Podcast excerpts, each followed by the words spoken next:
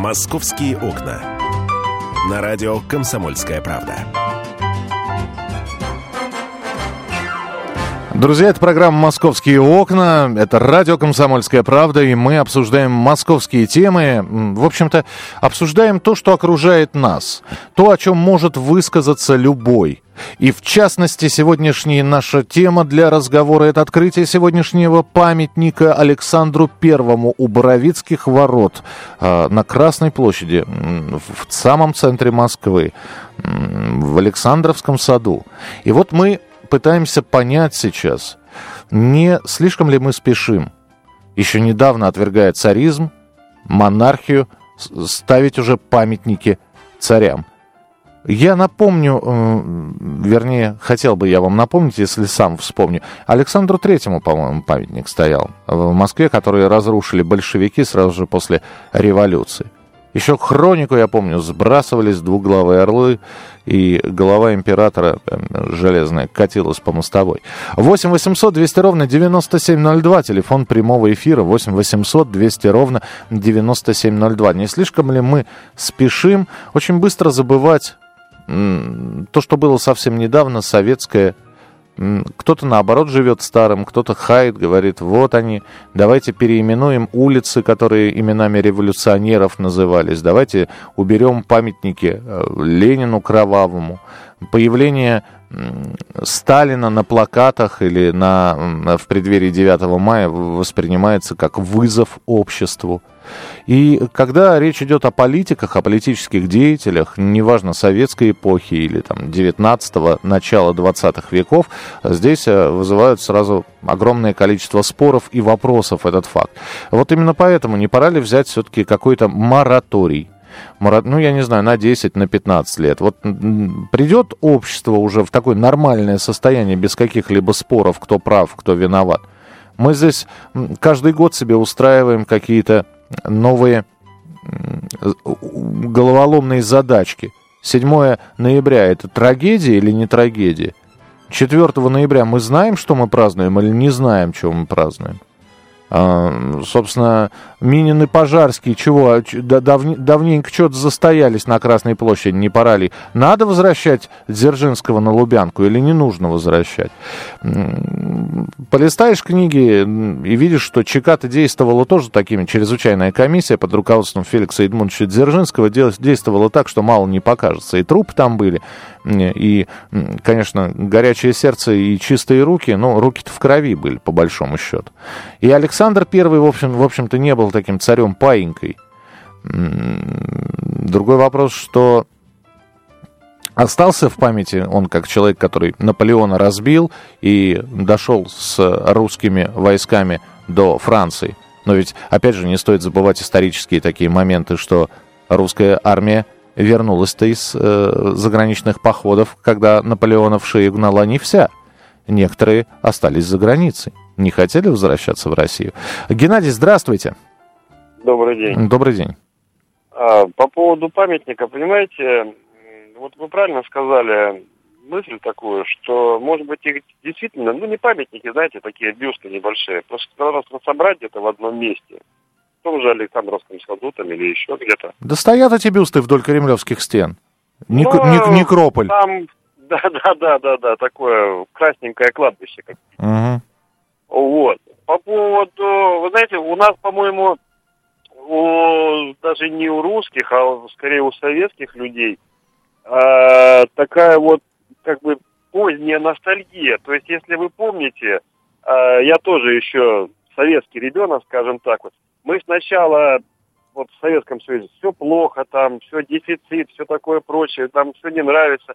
Теперь, когда у нас капитализм, ну не знаю, развитой, не развитой, но капитализм, мы начинаем потихонечку ностальгировать вот по прошлому. Ну, я с вами согласен, да. Вот, у меня, вот лично у меня, э, нет никакой ностальгии по прошлому, потому что, э, ну, во-первых, э, и, наверное, в главных я воевал в Афганистане. Я, по мне, вот этого, знаете, я пришел, чужая, другая страна. Вот. И что нам делать после этой войны, я, честно говоря, не представлял. большинство из моих сослуживцев либо, я прошу прощения, либо спились, либо их застрелили, либо... Э, ну, в общем, мало кто остался, понимаете? Угу. А что касается конкретно вот по памятнику, я даже не знаю, надо его ставить или не надо. В принципе... Но вас бы, вас бы он смущал или не смущал? А, абсолютно вот. Ну... Именно вот этот, именно вот этот памятник, ну стоит он и стоит, понимаете? Я, я вообще в Питере живу, родился в Одессе. Mm-hmm. Родился, родился и вырос в Одессе, ну вот после всех этих событий, вот у меня просто папа военный был, и мы остались в Питере. Вот. И э, я когда приезжаю в Москву, я вот э, помню первый раз я увидел этот памятник Петру Первому. Угу. Я, честно говоря, я в шоке. Ну реально, понимаете, мне еще э, мы выгружались там на набережной, и парни говорят, он, смотри, памятник, я говорю, где? да вот он стоит. Я голову поднимаю, ё-моё, ничего себе. Ну, понятно, да. Спасибо, что позвонили. 8 800 200 ровно 9702, телефон прямого эфира. Дмитрий, пожалуйста. Здравствуйте. Здравствуйте. А, если позволите, я тоже свою точку зрения выскажу по этому вопросу. Угу. В целом, по памятникам, я считаю, что если определенное живущее на Земле поколение считает необходимым увековечить э, недавно жившего э, деятеля, то, наверное, у того поколения, которое принимает такое решение, есть на это основание. И я категорически против того, что поколения э, вновь приходящие начинают пересматривать решения предыдущих поколений о, об устройстве и э, тем более о сносе памятников. Отсюда э, я против э, сноса памятников, насколько бы они э, сомнительны э, в, не были в контексте момента. Угу. Это первое. Э, второе. Э, вот что касается памятников э, династии Романовых, я думаю, что здесь стоит повременить, потому что, на мой взгляд, э, с правлением этой династии еще очень много вопросов. Э, в частности, не надо забывать, что эта династия не является династией Романовых. Все-таки там все Гольштейн-Гаторбские. И ни капли романовской крови нет. Хорошо бы, если бы речь шла, скажем, о Иване Васильевиче, о Борисе Федоровиче, но точно с Романовыми не надо торопиться. Я вас понял, да, я вас понял, да. Александр Павлович, да, собственно, император, отец император Павел э, I, убитый в результате заговора, э, бабушка Александра I, Екатерина II, видя во внуке интерес к политике и к управлению государственными делами, очень много времени с ним проводила, обучала его иностранному языку. Ну, кстати, сама судьба у, в общем-то, Александра Первого, она не очень простая. Неожиданно в последние годы жизни, но никто не думал, что это последние годы жизни, потому что, в общем-то, человеку всего было 47 лет, когда его не стало. 47 лет, самый расцвет – он вдруг в 45 начинает говорить о том, что хочу отречься от престола, удалиться от мира. И тут неожиданно умирает, умирает то ли от кишечной колики, то ли от брюшного тифа.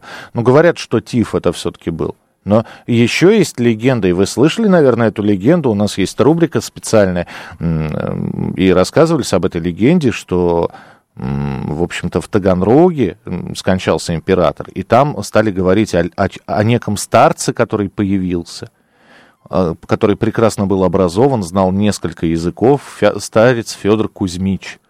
И вот стали поговаривать, что на самом деле Александр I не умер, а просто отдалился от мира – но синициировав свою смерть. А умер он только в Томске в 1864 году. Вот, э, ну, это такая маленькая, небольшая биографическая справка про Александра Первого, но, конечно, мы, в общем-то, знаем его. Александра Благословенно его звали э, современники за освобождение Европы от наполеоновской армии. Следующий телефонный звонок 8 800 200 ровно 9702. Анатолий, пожалуйста. Что я хочу сказать? Мне 66 э, лет, Угу. Вот. Я прожил довольно-таки, ну, как сейчас, по нашим временам уже, довольно-таки много. Вот. Потому что... Ну, то есть вы в, в разных эпохах и при разной власти жили, так? Да, и что хочу сказать. надо все-таки памятники ставить. Почему? Это для будущего поколения история. А кто историю забывает, неважно, допустим, хороший он и плохой, ну там будет какая-то табличка, что это такое там он сделал.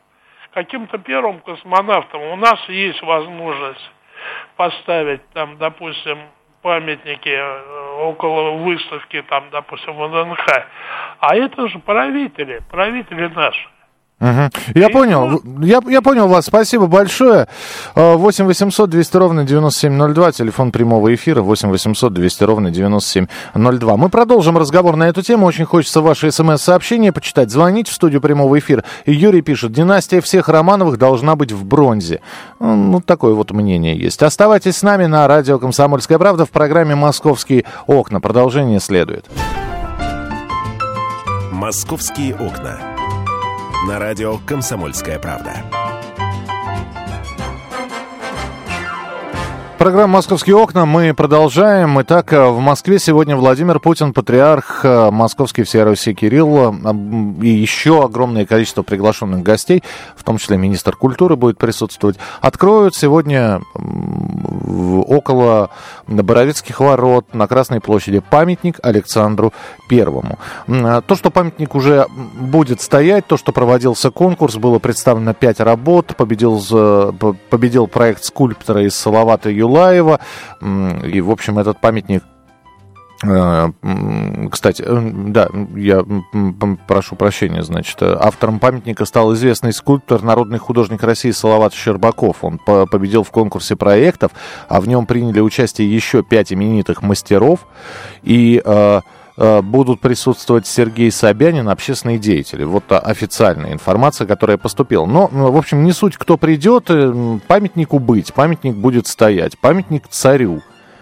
Царю, про, про которого, про которых, про монархию в целом, мы еще 25-30 лет назад говорили уничижительно. Царь это плохо, Пришла советская власть, дала свободу, землю крестьянам, фабрики рабочим и прочее, прочее, прочее. Ну и тема памятников, названий улиц, бюстов различных, она периодически поднимается. То есть, когда у нас убирали памятники Ленина, вроде как все было нормально.